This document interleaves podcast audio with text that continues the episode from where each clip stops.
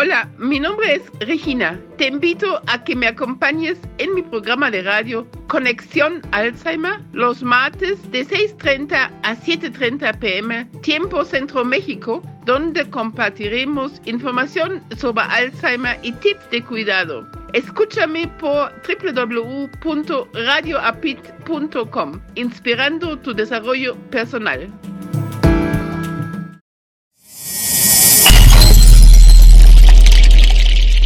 Buenas tardes tengan todos ustedes.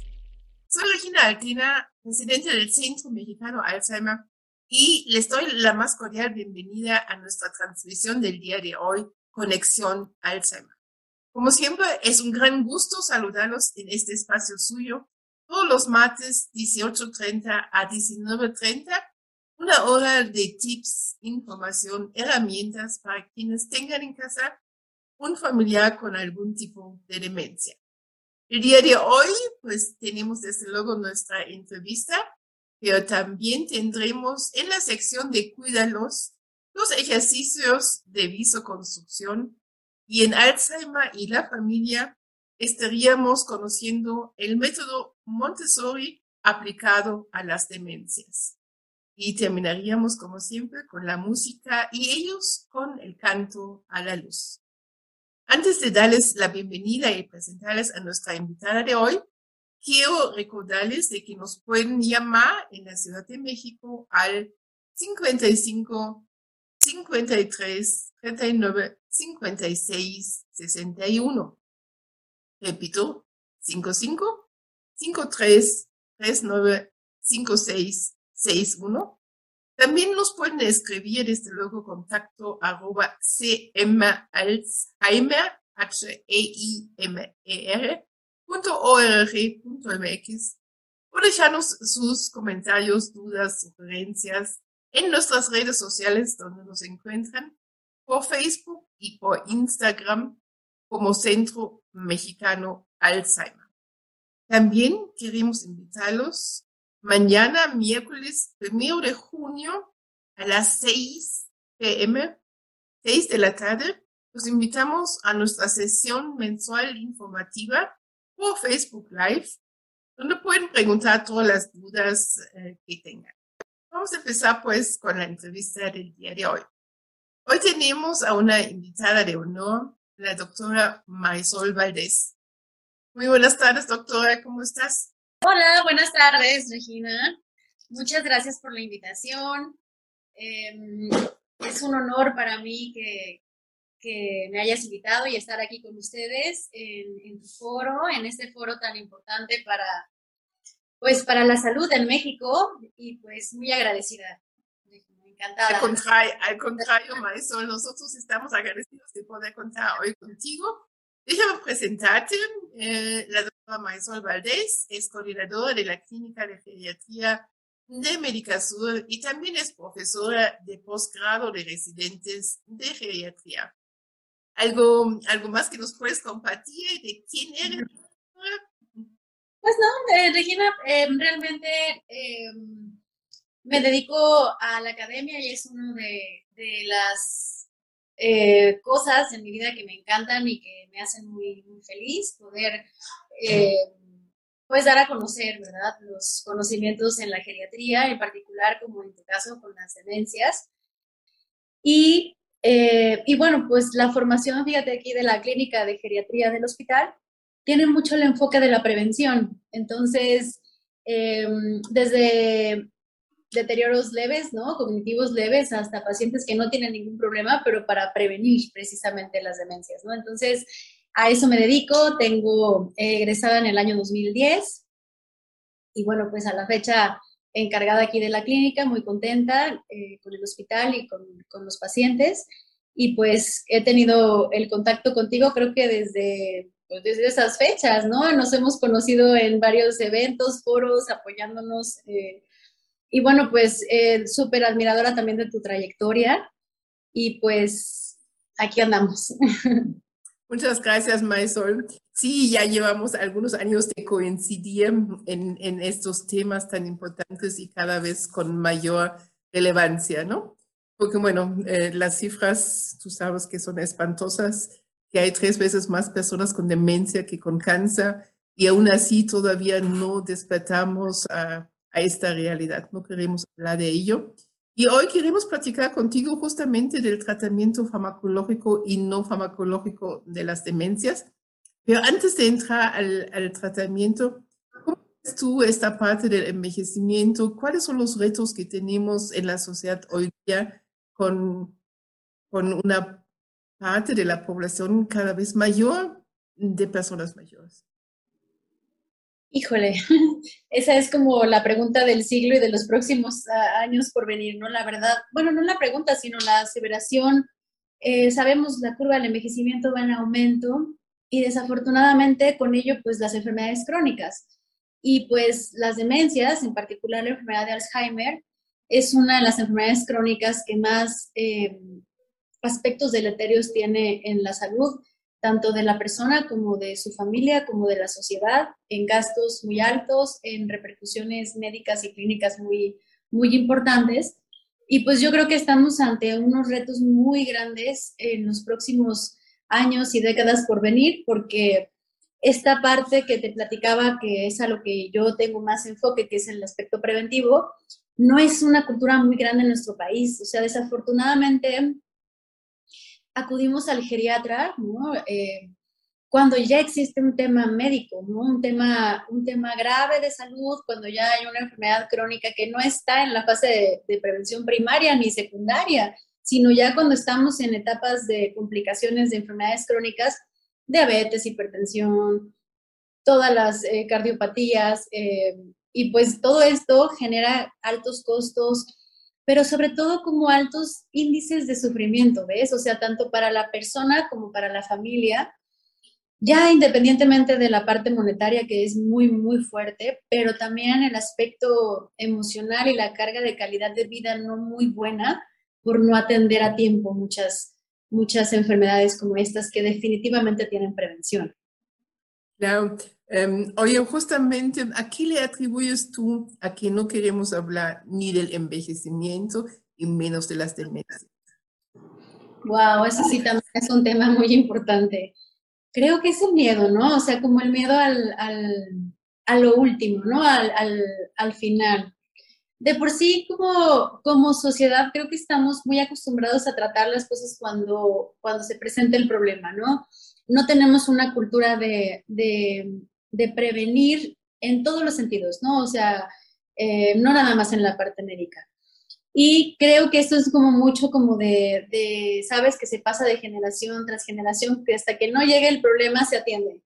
Entonces, creo que esto es una cosa que se tiene que atender desde la educación básica elemental, que desde las escuelas debe haber eh, esta parte de enseñanza a los alumnos de respeto a las personas mayores, de las enfermedades más comunes en la edad adulta, porque todo eso va a conllevar a que tengamos más conciencia de lo que sucede cuando somos mayores y, y, que queramos prevenir y vivir un envejecimiento sano y activo, ¿no? Lo más sano que se pueda. Entonces, creo que mucho tiene que ver como, como parte como sociedad, o sea, como una falta de prevención en etapas tempranas, ¿no? Yo creo que también un, poquito en que todavía no, no, nos ha caído el 20, ¿verdad? Pensamos todavía de que México es una sociedad joven, a pesar de que hace nueve años en México, ya no, en el 2013, fíjate, que hay más personas mayores de 60 que niños menores de 5, ¿no? Y esto va a seguir así y va a seguir creciendo, pero no nos estamos o no nos queremos preparar a que esto suceda. Porque fíjate, el caso de las demencias, tú bien sabes las cifras, actualmente hay 1.5 millones, pero en el 2050, en menos de 30 años, van a ser 4 millones. ¿Cómo vamos a cuidar 4 millones de personas sin habernos preparado para ello? Y no veo esta discusión. ¿Tú la ves? ¿Tú la ves en tu ámbito? ¿Tú la ves en, en el ámbito médico que se esté dando, dando esta, esta discusión? Sí, Sí, definitivamente algo que, tenemos aquí, te, decía hace ratito, pues es parte de la academia, bueno, les comentaba, y eso sí, lo vemos de una manera muy, muy frecuente, aquí justo sí, o sea, aquí como, como, como hospital, como, como, como asociación, como sociedad médica, sí. pero desafortunadamente no se ve en otras áreas, ¿no? Y no creas, o sea, incluso, incluso en, en, en ámbitos privados también puede haber esta parte de, pues de no escoger la prevención como medida por falta de conocimiento. Y sí, tienes toda la razón, como que no nos ha caído el 20, y hasta que alguien de la familia no padece algún tema eh, importante o grave, es cuando los hijos empiezan, ay, no, sí, voy a ver cómo van los, el colesterol, voy a ver mi presión, voy a hacerme un chequeo, voy a, voy a hacer alguna revisión preventiva, pero es hasta cuándo, ¿no? Pero además nos, nos, falta mucha información, ¿no? Porque además no pensamos, pues, eh, en el caso de Alzheimer únicamente atribuimos al Alzheimer las fallas de la memoria, ¿no? los olvidos. Y además decimos, ay, son normales, ya es grande la ah. persona, ¿no? Entonces, ¿para qué tenga que hacer algo? Y además, como tampoco sé que hay tratamiento, pues ¿para qué voy? ¿No? Si llego al sistema de salud pública y me dicen, ay, señora, eh, su papá tiene demencia senil, ya lléveselo a casa, ¿no? Sí, es un tema, ¿no? Que todavía eh, estamos como, como combatiendo contra ese diagnóstico de la demencia senil, que eso no existe. O sea, no entiendo, ¿verdad? Todavía, incluso colegas, ¿no? Que, que, que, que lo refieren así, como, pero es por edad. Pues sí, pues, hoy, hoy, nos llegó otra vez una información, una llamada de una familia que preguntamos quién hizo el diagnóstico. No, pues en, en el sistema de salud pública. Bueno, está bien pero fue referido con demencia senil. ¿no? justamente para quienes nos escuchen, Marisol, por favor, ¿cuáles son estos tratamientos, eh, antes del tratamiento, rapidísimamente los eh, síntomas para que podamos después hablar del tratamiento? Los síntomas más frecuentes en las demencias, si quieres en la enfermedad de Alzheimer y un poquito en la vascular, que son como las dos más frecuentes, ¿no? Pues sí, eh, básicamente los síntomas es la pérdida de la memoria, ¿no? O sea, lo más común, ¿no? Teniendo como estandarte la demencia más frecuente que es la enfermedad de Alzheimer, son cuestiones en la falla de la memoria, o sea, y sobre todo en la memoria de corto plazo, la memoria episódica, que eh, hacen que poco a poco las personas vayan teniendo una mala, pues, eh, una, mala confrontación con la realidad, porque ya cuando un problema de memoria se torna una, eh, pues como una limitante para hacer la vida de una persona normal, es cuando entra la demencia. Pero como tú decías muy bien, no nada más hay alteración de la memoria. La memoria solo es una función de, la, de las funciones cognitivas, es, solamente una de las funciones. Se pueden afectar otras cosas como el juicio, el cálculo, el lenguaje, la abstracción, eh, y bueno, pues una de las cosas que también se afecta muy frecuentemente y que también choca, choca mucho con padecimientos psiquiátricos es alteraciones de conducta relacionadas con demencia y que tienen que ver con estadios ya moderados de la enfermedad o en los casos de las vasculares pueden empezar desde un inicio y de otros tipos de demencia también, pero que también justo lo mismo ocurre, ¿no? O sea, de que es normal por edad que se olvidan y también ah, bueno, pues si se está empezando a comportar de manera diferente, es porque hay un problema psiquiátrico. Y el tratamiento empieza al revés, ¿no? Se empieza como con un manejo psiquiátrico del padecimiento de ansiedad, depresión, o incluso eh, tratamientos como, como si fuera esquizofrenia o alguna otra enfermedad psiquiátrica, por el desconocimiento que existe de que las alteraciones de conducta forman parte de las demencias. Entonces, Realmente es una amplia variedad de síntomas relacionadas con, con las demencias, que no todo es la memoria. Y por eso es muy importante hacer revisiones completas para ver qué empezó primero, si hay alguna alteración de del movimiento, si hay alguna alteración del lenguaje. O sea, es todo un tema muy, muy interesante las demencias y hay que atenderlo pues de forma integral, ¿no? Exacto. La desorientación, eh, las, eh, las afectaciones en las actividades básicas e instrumentales de la vida diaria. Y pues lo que ya mencionaste en la parte de cambios de la conducta e incluso de la personalidad. Y, tienes mucha razón, ¿no? Porque eh, el via crucis de las familias por tener un diagnóstico también es muy largo. Lo hemos visto en la práctica que a veces son meses hasta que pueden encontrar algún geriatra eh, con una especialidad en demencias que sí pueda diagnosticar a tiempo que se trata de una demencia, tipo Alzheimer, tipo muscular, etc. ¿no? Ahora, los tratamientos, Marisol, siempre es la gran pregunta, ¿no? ¿Qué tipo de tratamientos le podemos hacer llegar a esta persona con enfermedad de Alzheimer? Bueno, pues básicamente lo dividimos en dos partes. Es el tratamiento no farmacológico y tratamiento farmacológico. Si me preguntas cuál tiene más peso, creo yo que es el no farmacológico. El no farmacológico tiene que ver con todas las herramientas que nosotros le damos a un paciente para poder tener ayudas cognitivas y que se frene el proceso demencial. Es decir, todo lo que podamos eh, tener dentro de nuestras manos relacionado con búsqueda de rutinas, explicación a la familia, eh, sobre todo eso, ¿sabes? O sea, la explicación de que, eh, bueno, cualquier geriatra puede atender las demencias, todos estamos capacitados para eso, y la explicación de nosotros para la familia de poder decir, ¿sabes qué? Las, los mejores tratamientos, eh, la mejor manera de abordar la demencia es en el aspecto preventivo y, correctivo de las enfermedades metabólicas que ya se tengan. Es decir, si una persona adulto mayor ya se le acaba de diagnosticar demencia, pero además es diabético, es hipertenso, tiene apnea del sueño, no sé, cualquier otra enfermedad metabólica que pueda comprometer el funcionamiento del cerebro, se tiene que tratar y corregir a la perfección. Es decir, mantener niveles adecuados de glucosa, niveles adecuados de colesterol, usar el oxígeno cuando se necesita por la apnea del sueño, la mascarilla, el CPAP. Y entonces, eso, bueno, sería como dentro de la parte farmacológica de las demencias, porque es muy importante tratar la parte cardiovascular, ¿no?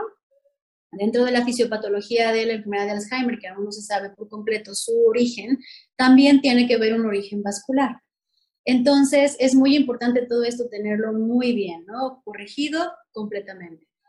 Y del aspecto no farmacológico, pues tiene que ver todo con el ambiente, ¿no? El aspecto relacionado con el manejo de la conducta, el manejo con neuropsicología y con terapias cognitivas especiales, el ejercicio y técnicas que nosotros eh, sabemos y utilizamos para poder ayudarlos a dormir mejor, a estar más tranquilos. Digo, para cada síntoma psiquiátrico tenemos varias estrategias en las que de manera no farmacológica podemos incidir para que una persona se encuentre mejor en cuanto ya está eh, con el diagnóstico, porque desafortunadamente, como lo comentabas hace rato, el, las medicinas como tal que están aprobadas actualmente para manejo de las demencias únicamente son de dos tipos. Eh, son dos tipos de fármacos que nosotros los utilizamos dependiendo de lo que predomine, si, si predomina eh, deterioro cognitivo eh, de tipo afásico, de tipo Alzheimer, o de deterioro vascular, empezamos una u otra y las dosis con las que los empezamos. Solamente estos dos medicamentos están aprobados actualmente y el tratamiento realmente no se trata de, ¿cómo les diría? Como de cambiar el escenario de una, de una demencia, sino de modificar la velocidad en la que va avanzando el deterioro. Y eso, no ¿Cuáles, son, ¿Cuáles son estos dos medicamentos, eh, Marisol? Uno de ellos son inhibidores de acetilcolinesterasa y el otro es la memantina, ¿no? Eso es una, son, este par de medicamentos no existen otros y ambos los utilizamos casi siempre aislados, a veces en conjunto, o sea, en una persona ambos, dependiendo, te digo, de las características de cada paciente y de temas, porque no, no se dan así como si fuera cualquier cosa, hay que revisar el corazón de los pacientes, hay que checar el sistema digestivo que esté bien, tenemos que ver la interacción farmacológica con otros, obviamente con otros medicamentos que ya tome el paciente, y entonces, estas medicinas lo que hacen, hagan de cuenta que es como frenar la velocidad del proceso de la memoria, no curar. Entonces, la idea es hacer como, como un pequeño freno, como una pequeña, ponerle una correa a la demencia y en lugar de que vaya a 15 kilómetros por hora, podamos lograr que a lo mejor baje a 13 o a 10, siempre con la explicación muy amplia a la familia que, que no hay una reversibilidad de los síntomas, que eh, es importante el otro manejo farmacológico. O sea, que si la persona está teniendo la tendencia a desarrollar eventos vasculares cerebrales por un tema cardiovascular o lo que sea, es muy importante eso también tenerlo, pero muy, muy controlado, ¿no? Entonces, eh, realmente el manejo eh, farmacológico puede ser muy amplio. Desafortunadamente nada más tenemos ahorita esos dos medicamentos para los síntomas cognitivos y que también pueden incidir eh, ambos en algunas cuestiones del estado del afecto, pero no al 100%. Entonces, cuando las demencias avanzan un poco más, en estadios, estadios moderados a, avanzados, también hacemos uso de antidepresivos, de medicamentos antipsicóticos, de medicamentos reguladores del estado de ánimo, para poder eh, controlar síntomas conductuales de las personas y que puedan llevar una vida lo más sana, lo más eh, segura, porque pues muchas veces las, eh, ¿cómo les diré? Como eh, las reacciones de una persona que tiene demencia, cuando ya se asocian síntomas psicóticos de diferentes magnitudes, pues pueden poner en riesgo su vida, la vida de otras personas. Y entonces es cuando entramos con esta otra tanda de medicamentos de origen psiquiátrico que hay que atender. Pero básicamente para como tal, eh, los síntomas cognitivos nada más son estos dos.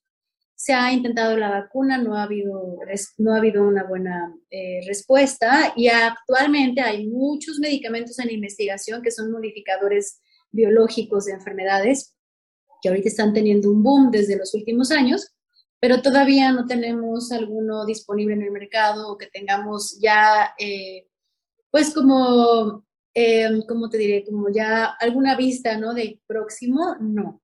Entonces sí tenemos una limitación para el manejo cognitivo y es por eso que nos apoyamos mucho en la parte no farmacológica. Entonces, la parte no farmacológica tiene que ver con el desarrollo de nuevas técnicas enfocadas en la atención de los pacientes, en la memoria, lo que decías hace ratito, que vas a explicar algunos ejercicios de, de eh, eh, ¿cómo se llama?, de orientación visoespacial, algo alcancé a escuchar de que, van a dar algunas, algunas terapias. O sea, realmente eh, forma parte muy importante para nosotros esta otra em, ayuda no farmacológica en el tratamiento. Sí, fíjate que sí.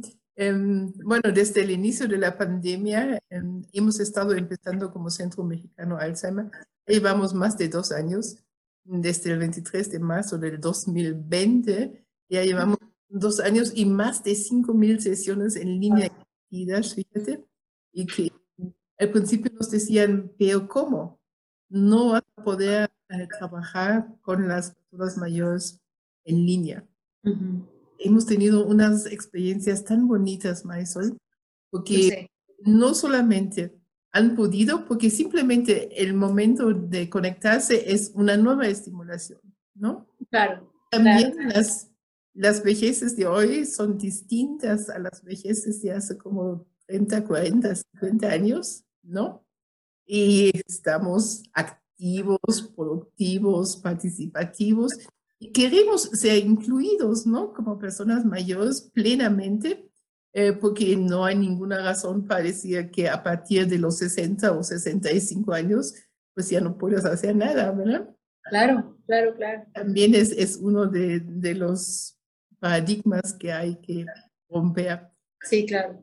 Y con respecto a, a, la terapia no farmacológica que ofrece el Centro Mexicano Alzheimer, tienes mucha razón porque visto en, en las personas de que no solamente son estables, sino también son mejor eh, anímicamente. La socialización es un factor también muy, muy importante, ¿no?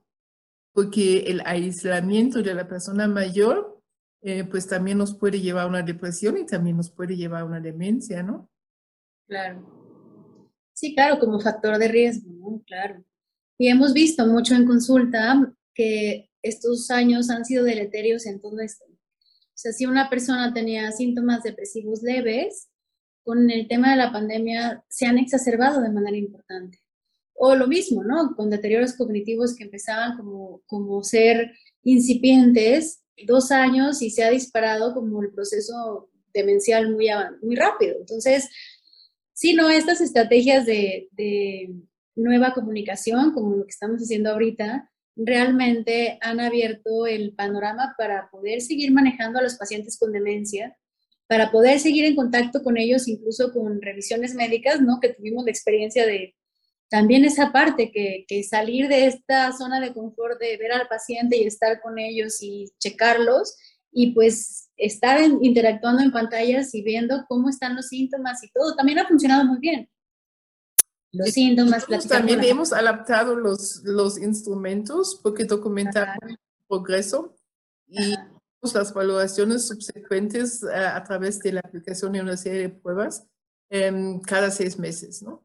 Entonces, este también los hemos estado adaptando para aplicarlos en línea. Y sí se puede, ¿no? Sí se puede aplicarlo y sí se puede tener la documentación de lo que está sucediendo. Em, cuando empezamos recién también hicimos otra cosa muy importante eh, que me gusta comentarte y contarte, porque abrimos, bueno, todos estábamos en casa, ¿no? Entonces abrimos a todas las personas mayores, con y sin demencia. Y en efecto, habían muchos que a lo mejor tenían un pequeño deterioro cognitivo em, leve inicial, pero que lo tomaron, como tú lo dices, como prevención, ¿no? Entonces dijeron, no, yo quiero tener estas actividades estructurales, yo quiero tener el acceso a las terapias, ya sea en la mañana o en la tarde, porque trabajamos además en dos turnos, una y vespertina de 3 a 7. Eh, y también logramos una mayor y mejor convivencia intergeneracional. Este también ha sido muy interesante. Porque pues en las mañanas los niños, sobre todo hace dos años, estaban eh, conectándose a sus clases, ¿no? Pero en las tardes estos mismos nietos conectaban a sus abuelos. Entonces ya tenían de repente un nuevo lenguaje, ¿no? A ver, ayúdame en la conexión y, el micrófono, el mute y audio y, y, todo. No, sí. Y además podían aprender y ayudar a sus abuelos a hacer los ejercicios, ¿no?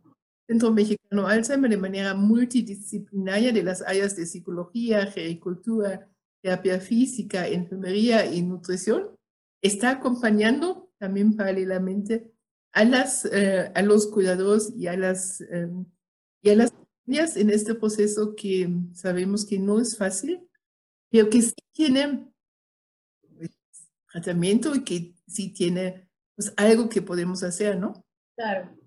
Siempre, siempre va a haber algo que hacer para que no se desanimen todos tus oyentes de, eh, en relación a que pues ya está el diagnóstico, sí está el diagnóstico, pero la persona sigue viva, ¿no? Esa persona tiene un alma, tiene su espíritu y tiene una personalidad. Y sí va a haber cambios en muchos sentidos, pero sí es importante que vivan con la mejor calidad de vida y la familia también. Y la explicación, la plática y y sobre todo el conocimiento es lo que quita la incertidumbre. Entonces, todas estas entrevistas y todo lo que hacen para fomentar, hacemos, porque también aquí en el hospital tenemos un centro de difusión para, para enfermedades relacionadas con el envejecimiento, todo eso es lo que hace que haya como un impacto mayor, lo que me decías hace ratito, ¿no? Como que ir cambiando, cambiando esa mentalidad de que hasta tengamos el problema lo vamos a tratar, sino que desde antes, ¿no? Y pues es, es, una, es una gran oportunidad poderlo hacer de manera preventiva. Platícanos, para finalizar esta entrevista contigo, eh, ¿cuáles serían estos consejos que nos podrías dar a quienes nos escuchan sobre la prevención? Ay, pues creo yo que se va hoy muy trillado, ¿eh? pero una buena alimentación es indispensable. O sea, sí es muy importante ingerir una cantidad importante de frutas, de verduras, son antioxidantes. Al final, son eh, la manera de nutrirnos, tiene mucho que ver de cómo vamos a ser nosotros y cómo se va a comportar nuestro cuerpo en cuanto a enfermedades. Entonces, como tratar de hacerlo lo más sano que podamos, estar bien hidratados, mantener una actividad física regular. Y sobre todo ahorita con la pandemia, que hay muchas personas que están sentadas durante largos periodos de horas, entonces es muy importante hacer caminatas, eh, hacer ejercicio, ¿no? El ejercicio que se le acomoda a la persona y también de acuerdo a sus enfermedades, porque no va a ser el mismo ejercicio para una persona de 80 años que tiene artrosis de rodilla y que tiene problema de memoria que a otra que no tiene el tema de la rodilla. O sea, tenemos que adaptar el ejercicio para cada situación. Y otra de las cosas de prevención sería el énfasis, por favor, del tratamiento de las enfermedades subyacentes. Es decir, eh, todo lo que hemos platicado, ¿no? Si hay depresión, tratarla, si hay problema de tiroides, tratarla, todo lo cardiovascular, tratarlo. Y esa es una manera preventiva muy importante. Y otra cosa que, que, que yo insisto mucho con los pacientes con, y con todas las personas con las que puedo tener alguna interacción, aunque no sean pacientes, es que también la parte de la salud mental y espiritual es muy importante. Esta, esta parte preventiva de, cómo nutrimos eh, nuestro día a día y cómo nos sentimos, también tiene mucho que ver de cómo va a ser el reflejo de cómo vamos a estar en el futuro. Entonces, también darse tiempo para cultivar eso, ¿no? De acuerdo a, las costumbres y a, las, a la ideología de cada uno, pero sí que, que esa parte tampoco quede olvidada. De verdad, nosotros que vemos el envejecimiento día con día y que revisamos pacientes, notamos que las personas que envejecen mejor y que, y que están más contentas son aquellas que, que, que tienen algo positivo, ¿no? Que, que tienen familiares a, su alrededor que los mantienen cerca en lugar de alejar, que, que, conservan alguna, como tú decías, alguna interacción social, espiritual, que, y que pues se mantienen bien ellos, ¿no? O sea, su estado de salud mental. Muchísimas gracias. Muchas gracias la doctora Maisol Valdés por esos momentos de la entrevista. Te mandamos un gran abrazo, cuídate. Gracias. Exacto. Gracias. Hasta muy, muy agradecida, gracias. Gracias. Gracias. Hemos llegado a la sesión de Cuídalos y le doy la bienvenida en esta tarde a Carolina Romano. Muy buenas tardes, Caro, ¿cómo estás? Hola, muy buenas tardes, señora Regina. Muy bien, ¿y usted? También muy bien aquí, pues ya esperando los ejercicios de visoconstrucción que nos vas a presentar ahorita. Adelante, por favor. Muchas gracias. Muy bien, vamos a hablar un poquito sobre qué es la vasoconstrucción. Las habilidades vasoconstructivas consisten en la capacidad de analizar la información visual existente dentro de nuestro entorno. Esta habilidad conlleva a un proceso sistemático que parte de lo sensorial a lo perceptual. Eh, es el análisis que se está viendo en ese momento, para luego hacerlo de, los, de lo espacial a lo motor. Eh, ¿Qué quiere decir con esto? Es actuar con respecto a lo que se está viendo. La vasoconstrucción tiene dos tipos de análisis. El primero incluye el reconocimiento de lo que se está viendo y el segundo es su posición y localización. Esta habilidad comprende eh, los aspectos visopercepción y visomotricidad. Por lo tanto, estos procesos son funciones cognitivas que nos permiten situarnos a nosotros mismos en nuestro entorno, a su vez que corresponde a este. Las funciones visoespaciales representan un grupo de funciones cognitivas utilizadas para analizar, comprender y manejar el espacio en el que vivimos en varias dimensiones. Estos procesos incluyen una navegación mental, percepción a la distancia y a la profundidad, así como la construcción visoespacial. Por eso existe relación estrecha con la visomotricidad lo cual permite planear nuestros movimientos con respecto a las exigencias del medio, donde previamente hay una autoconciencia integrada con el medio. Por ejemplo, al cruzar nosotros la calle es necesario establecer cuánto debemos de acercarnos al auto, cuánto tiempo vamos a tardar en cruzar de una esquina a otra esquina, eh, esto es decir que las habilidades visomotoras implican además un componente perceptual, un aspecto motor relacionado con el control visual, como lo estábamos comentando. La alteración de estas habilidades puede ser de tipo perceptual, como las agnosias, la incapacidad de reconocer estímulos visuales o puede ser de tipo espacial, motor, con praxia de construcción, que es la incapacidad para planificar y ejecutar los actos motores que realizan un conjunto mediante las articulaciones y ensamblaje de elementos de distintas naturalezas. Eh, con esto, las funciones visoperceptuales están medidas por el área de visuales y asociadas al lóbulo occipital, por lo tanto su función ménica eh, se da mediante las áreas de profundidad en la corteza temporal, Asimismo, interviene la corteza frontal y otras partes de decisión motora en el encéfalo. Entonces, estos ejercicios que les voy a comentar, eh, con esto podemos estimular la parte de la vasoconstrucción en la persona mayor.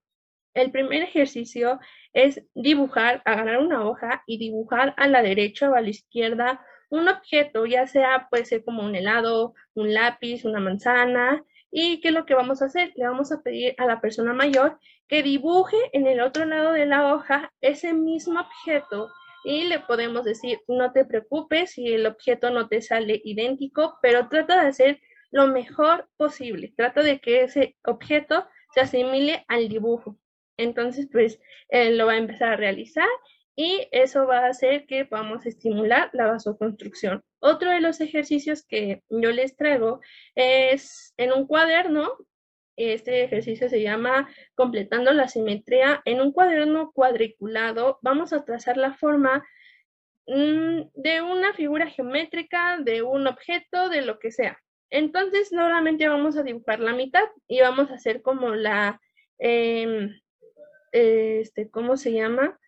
Fórmula espejo que le vamos a decir, vas a dibujar la otra mitad de lo que está aquí, o sea, vamos a hacer la simetría. Por eso es en un cuaderno cuadriculado para que ellos puedan empezar a contar los cuadritos o cuántas líneas se deben ir a la derecha, hacia la izquierda o hacia abajo. Después vamos a escribir, bueno, otro de los ejercicios es escribiendo el número de la cantidad de símbolos o de las figuras que parezcan en los recuadros específicos. Por ejemplo, en una hoja podemos poner varios peces o varias tortugas y vamos a decir, eh, tienes que contar cuántos peces y cuántas tortugas hay. O también esto lo podemos revolver con otros objetos, no nada más con puros animales, sino también lo podemos hacer con objetos de, de la papelería, de cuántos tijeras, cuántos lápices y cosas así. Este ejercicio va a ayudar a que pues la persona mayor tenga un poquito más atención también. Otro de los ejercicios es relojes a la hora. ¿Qué es lo que le vamos a pedir a la persona mayor? Es que eh, van a tener que poner las agujas de manera en que marque la hora que nosotros le vamos a indicar. Poder hacer el reloj eh, nosotros mismos o podemos utilizar un reloj que ya nos sirva para hacer este tipo de ejercicio nosotros le vamos a decir, pon que sea la 1.45 y ellos deben de marcar la hora y así podemos jugar, implementar este tipo de actividad. También otra actividad que se trae es movimientos en cubo. Es una actividad que consiste en calcular cómo quedaría una serie de cubos al moverlos. Em, por ejemplo, vamos a poner una torre o cubos, esto se puede utilizar con Yegan o con el dominó, y le vamos a decir a la persona mayor, solo tienes tal número de movimientos para poder hacer otra figura o para mover un poquito más la torre. Entonces le vamos a decir, imagínate esos movimientos que vas a hacer. En este caso lo que se trabaja es la visualización espacial y la planificación. Entonces son estos ejercicios que traemos para, para este de vasoconstrucción. Muchísimas gracias, Caro. Como siempre, con estos ejercicios estoy segura que en casa nos van a seguir y van a poner pues, a las personas mayores en actividades de eh, coordinación viso especial. Muchas gracias. Nos vemos la próxima semana. Gracias a ustedes. Bonita tarde. Hemos llegado a la sección de Alzheimer y la familia. Le doy la bienvenida en esta tarde a la coordinadora de psicología del Centro Mexicano Alzheimer, la licenciada Ana Lilia Cipriano Nájera. Buenas tardes, Ana Lilia, ¿cómo estás? Hola Regina, muy buena tarde. Muy bien, muchas gracias. Aquí compartiendo un tema más con los familiares, cuidadores y personas que nos siguen aquí en este programa de radio. Hoy, pues ya mm, siguiendo la línea de nuestra entrevista de hoy, vamos a conocer un poquito más eh, de las, mm, del tratamiento no farmacológico y en concreto, pues el método Montessori. Pues adelante, por favor. Muchas gracias, Regina. Así es, justo el día de hoy vamos a hablar del método Montessori aplicado a las demencias. Seguramente ustedes han escuchado este método, pero aplicado a los niños. Seguramente eh, escuchan, han escuchado a una, eh, al famoso nombre María Montessori. Así que el día de hoy vamos a descubrir cómo es que se aplica a las demencias. Pues bien, sabemos nosotros que eh, hay muchas personas que padecen algún tipo de demencia y entre ellas el más común, el Alzheimer. Y por supuesto necesitan mucho apoyo. Las terapias no farmacológicas son una opción, pero este método también, que tiene sus tintes de terapia no farmacológica, lo vamos a ver más adelante, nos ayuda mucho a esta estimulación cognitiva permanente y frecuente que necesitamos en las personas que tienen algún tipo de demencia o el Alzheimer. Y sobre todo porque nos ayudan mucho a mantener su participación social. Eso es importantísimo, ya que muchas ocasiones se les aísla. Y sin embargo, este método nos invita a que haya contacto social. Eh, hay personas que están eh, sufriendo esta demencia y en sus casas eh, muchas veces están eh, refugiados en un solo espacio, están ansiosos, están apáticos, tienen incluso alteraciones del comportamiento porque sus familiares o sus cuidadores no les proveen de algunos elementos que les pueda ayudar a mantenerse estimulados o en contacto social. El objetivo del método Montessori justo es poder crear situaciones o actividades adaptadas a las capacidades e intereses de las personas con Alzheimer. Es decir, que vamos a nosotros a adaptar un escenario para una persona que tiene la demencia. Estas actividades que vamos a adaptar traen, por supuesto, una línea en un sentido de acción. ¿Qué significa esto? Significa que lo que vamos a hacer es ayudarle a hacerlo solo. Esta es parte de la filosofía del método Montessori. Ayudarle a hacerlo solo, es decir, lo más que él pueda tener esta actividad de manera independiente y que él vaya descubriendo varias situaciones. Por ejemplo, el día de hoy les traje este hermoso florero, quienes lo puedan ver y si no, los que nos siguen en el programa de radio, igual también podrán observar una base de cristal con eh, un poco de agua y hay un ramo de flores en color rosa y en color eh, amarillo, beige más o menos. Y este ramo de flores, si nosotros le entregamos a uno de los pacientes solamente la base que compone este ramo, o este florero, más bien le, entregamos el florero, y le entregamos por separado las flores, al momento en que nosotros le entreguemos estas dos eh, situaciones, estos dos objetos, lo que es el florero y las flores, algo va a tener que hacer la persona que tiene la demencia o el Alzheimer. Y seguramente lo que vamos a encontrar como resultado es que va a lograr introducir a la perfección lo que es el ramo dentro del florero. ¿Por qué les comento esta situación? Porque nosotros, desde el momento en que le damos estos dos elementos, él logra conectar, logra asociar el recuerdo de esta situación que vivió alguna vez en su vida y logra armar el florero. Obviamente al armarlo, su escenario va a cambiar, va a haber algo distinto. ¿Por qué? Porque entonces va a ver las flores, va a recordar el agua, va a recordar que cuidó en algún momento un jardín y estamos detonando recuerdos. Pero en una fase de mm, eh, enfermedad de etapa leve, moderada, es posible hacer esto. Cuando es a lo mejor la etapa un poquito más avanzada, que es la etapa grave, quizá podamos dar estímulos o dejar estímulos, pero que el paciente haga lo que él pueda. A lo mejor en ese momento toca las flores, no las introduce en el, em, este, en el jarrón o en, eh, en el florero, pero lo que hace es empezar a cortar las hojitas de cada una de las flores. lo cual representa algo importante porque está manipulando la flor. Entonces, va a depender mucho lo que haga el paciente al momento en que le entreguemos estos objetos.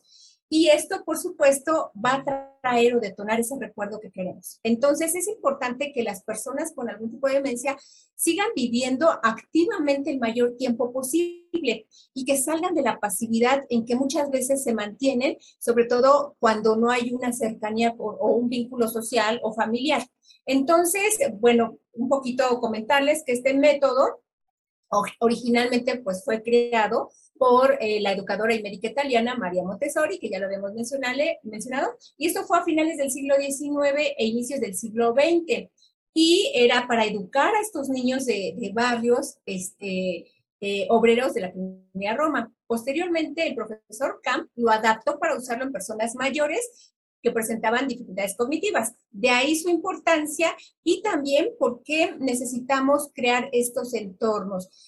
El poder disponer de un entorno como por ejemplo colocar señalizaciones a nuestros pacientes, eso le genera un sentido en su día a día. Por ejemplo, podemos hacer uso de calendarios para poderlo ubicar en una situación de la realidad del día a día, poder poner calendarios, en algún momento hacer uso de relojes, en otro momento poder poner señalizaciones donde está eh, el refrigerador, donde eh, se enciende la luz, donde se cierra la llave, cómo se cierra la puerta, poder poner algunos elementos que le permitan a la persona deambular en un espacio más seguro y rodeado de estímulos que denoten recuerdos. Eso es algo muy importante, porque además la estabilidad de las personas es un factor clave para que ellos puedan seguir siendo estimulados. Por ejemplo, esa cuestión de emocional es no regañarlos. Si ellos se equivocan en hacer algo, alguna de las situaciones en casa de ejercicios, de memorama, de construir algunas torres de piezas de madera,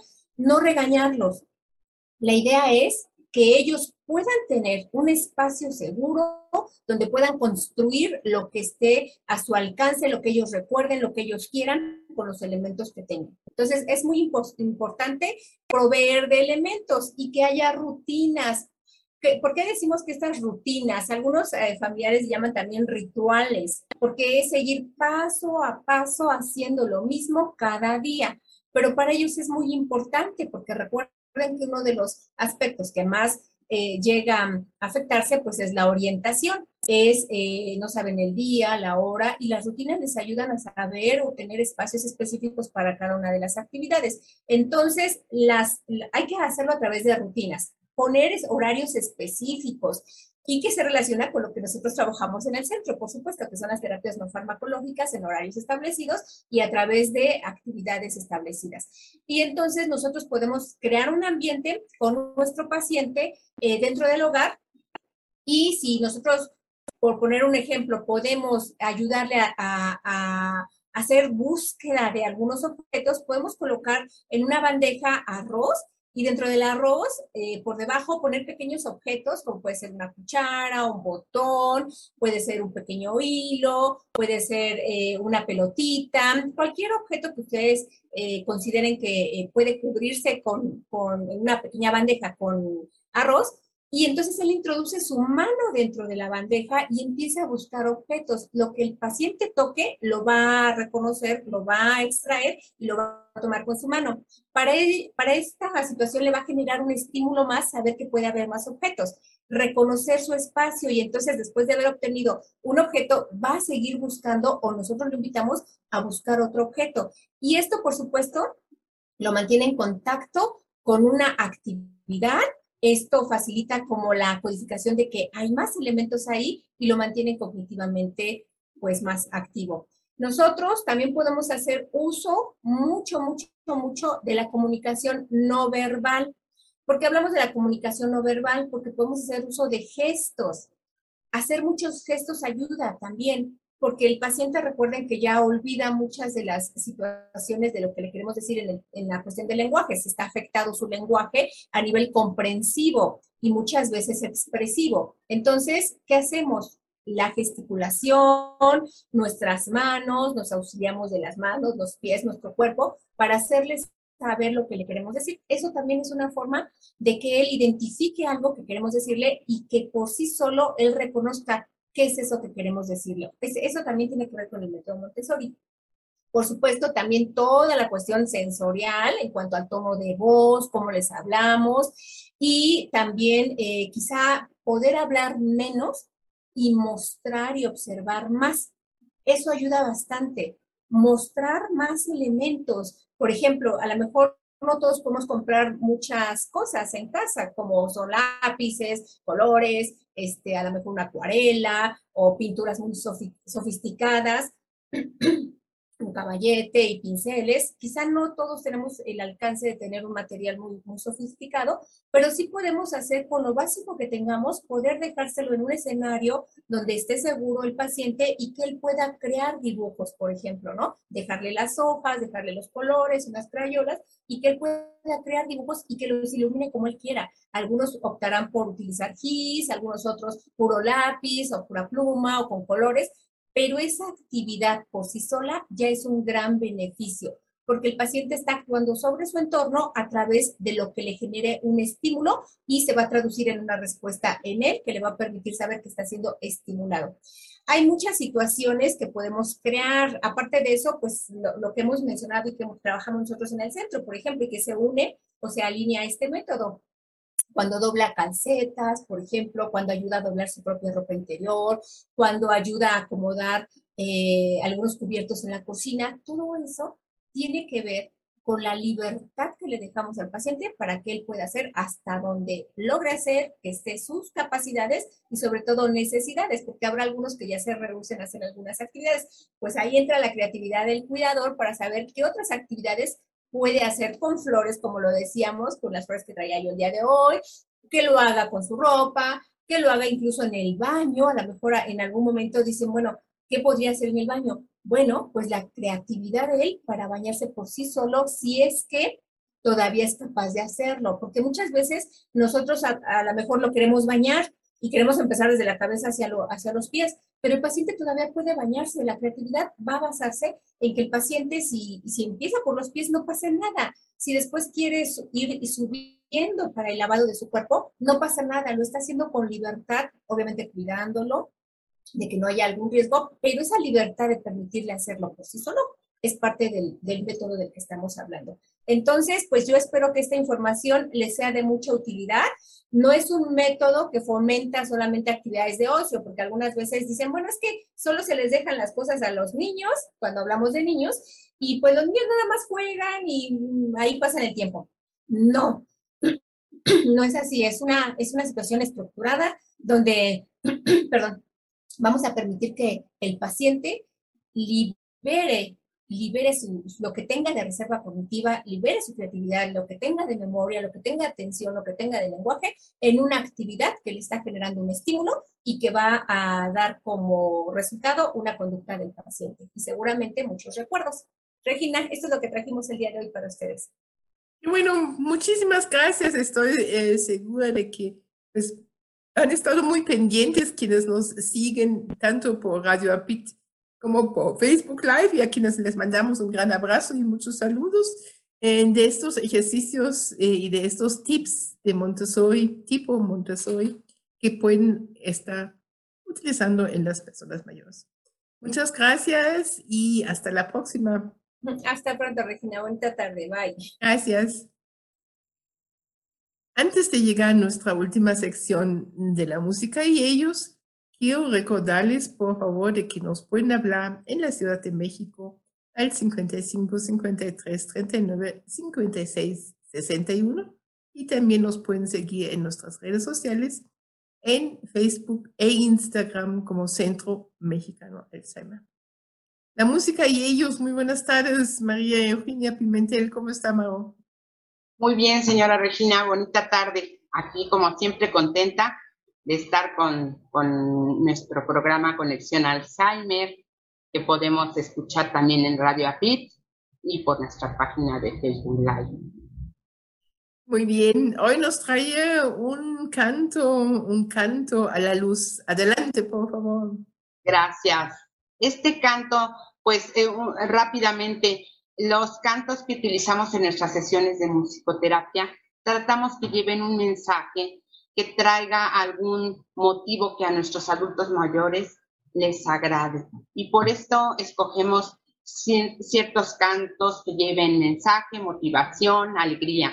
Espero que a todos nos les agrade.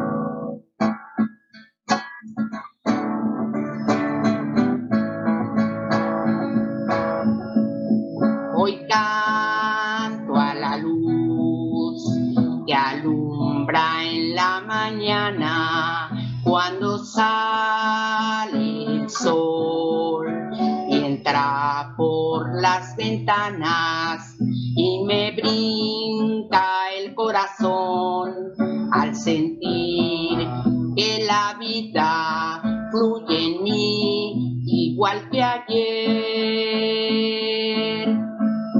Hoy canto a la luz que alumbra en la mañana cuando sale el sol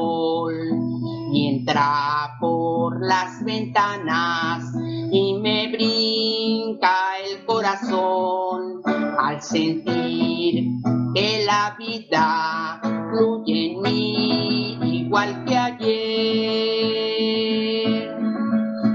Amor es la luz que nos diste para ver más allá de las cosas, más allá del color, más allá de las nubes. Y cuando sale el sol, allá donde está el amor, hoy canto a la luz que alumbra en las mañanas cuando sale el sol y entra por las ventanas y me brinca el corazón al sentir que la vida fluye en mí igual que ayer. Amor es la luz que nos diste para ver más allá las cosas, más allá del color, más allá de las nubes y de cuando sale el sol, allá donde está el amor, allá donde está el amor.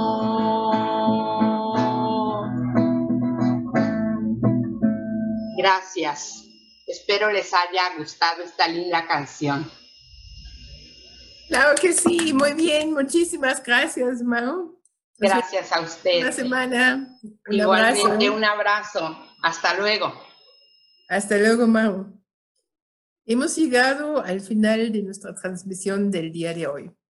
Antes de despedirnos, los invitamos mañana, miércoles 1 de junio, 18 horas, 6 de la tarde, Facebook Live del Centro Mexicano Alzheimer, nuestra sesión mensual informativa, donde con mucho gusto estamos resolviendo sus dudas, preguntas, también sus comentarios, sus sugerencias, todo lo que ustedes quisieran saber y compartir acerca del cuidado de una persona con algún tipo de demencia, siendo la enfermedad de Alzheimer la más frecuente.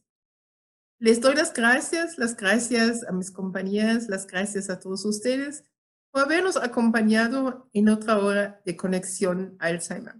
Soy Regina Altena, presidenta del Centro Mexicano Alzheimer, y los espero el próximo martes, 6.30 de la tarde, hora de la Conexión Alzheimer. Cuídense mucho, un gran abrazo, hasta la próxima semana. A ti que nos estás escuchando, te pedimos dale un abrazo a los recuerdos. Con tu donativo ayudas a que más personas se conecten a nuestras terapias en línea y enfrenten el Alzheimer. Hoy son sus recuerdos, pero mañana pueden ser los tuyos.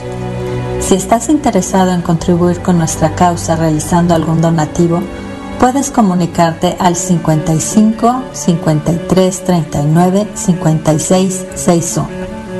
55 53 39 56 61 en la Ciudad de México o envíanos un mail a contacto arroba cmalzheimer con h intermedia punto org punto mx contacto arroba cmalzheimer.org.mx donde con mucho gusto te atenderemos. Porque todos queremos recordar nuestros mejores momentos, colabora, comunícate y conéctate al Alzheimer.